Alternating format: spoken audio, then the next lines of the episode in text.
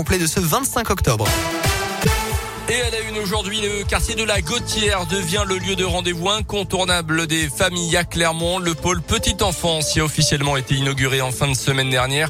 Au départ, il s'agissait surtout d'agrandir la crèche de la Gautière pour la passer de 13 à 20 places, mais les élus ont décidé de construire un bâtiment plus grand et de regrouper quatre services différents. Certains espaces comme la salle d'activité physique ou les sanitaires sont communs, mais chaque structure a sa propre spécificité, comme l'explique Cécile Audet, l'élu en charge de la petite enfance à la ville de Clermont. On accueille à la fois une crèche, un lieu d'accueil enfants-parents. C'est le premier d'ailleurs municipal de la ville où là des professionnels accueillent des enfants avec leurs parents euh, pour travailler autour de la parentalité. Nous avons euh, le réseau euh, de la petite enfance qui regroupe les assistantes maternelles indépendantes et nous avons aussi des assistantes maternelles qui sont des agents de la ville en fait. Donc bien quatre structures dans un même établissement pour créer des synergies et puis pour faire en sorte que les familles puissent trouver tous les services nécessaires pour les plus petits. La capacité d'accueil de la Gautière devrait rapidement monter à 30 places. La construction d'une nouvelle crèche est à l'étude. Elle devrait être située dans le quartier République. À part la crèche, les autres structures sont ouvertes à tous les Clermontois, quel que soit leur quartier de résidence. Dans l'actu également ce matin, le Clermont Foot dans la tourmente au niveau sportif. Le club stagne après un bon début de championnat. Défaite de 1 à Nantes samedi après-midi. Les Nantais pourtant adversaires des Clermontois dans la course au maintien. Et puis dimanche matin, Mohamed Bayo, l'attaquant clermontois, a été arrêté en état d'ivresse au volant d'une voiture de location. L'attaquant aux 6 buts en 10 matchs de championnat venait de provoquer un accident à Chamal en grillant un feu rouge et en percutant une voiture. Il a pris la fuite avant d'être interpellé quelques minutes plus tard.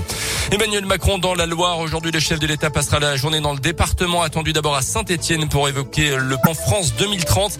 Il prendra ensuite la direction de Montbrison euh, pour aller sur le site d'une entreprise qui fait l'objet d'un plan de réhabilitation. Ça sera justement la deuxième thématique abordée aujourd'hui. La Poste recrute des petits lutins en ce moment pour traiter et distribuer tous les colis qui seront envoyés au moment des fêtes de fin d'année et donc aider un petit peu le Père Noël. 885 saisonniers vont être recrutés dans toute la région. Dans l'actu également, le retour peut-être du Covid après plusieurs semaines de baisse des contaminations. Notamment, les experts s'attendent à une hausse prochaine à cause de deux facteurs. D'abord, la météo et puis la baisse de l'efficacité des vaccins alors que les doses de rappel ont commencé à être injectées aux personnes prioritaires. Mettre fin à cette pandémie, c'est une question de choix d'ailleurs. C'est ce que dit en tout cas le président de l'OMS, l'Organisation mondiale de la santé tous les outils pour combattre le Covid sont désormais disponibles. Il appelle d'ailleurs de nouveau à une distribution équitable des vaccins. Notez enfin que la star britannique Ed Sheeran a été testé positif au Covid une semaine tout juste avant la sortie de son nouvel album. En Ligue 1 de foot, match nul 0-0 entre Marseille et Paris hier soir. Nice a renversé Lyon 3 buts à 2, un peu plus trop dans l'après-midi. À noter également le match nul vendredi entre Saint-Etienne et Angers. Et puis un rugby, une victoire qui coûte cher pour Clermont. L'ASM qui a battu la section paloise 42 à 20 samedi, mais qui a perdu deux joueurs sur blessure.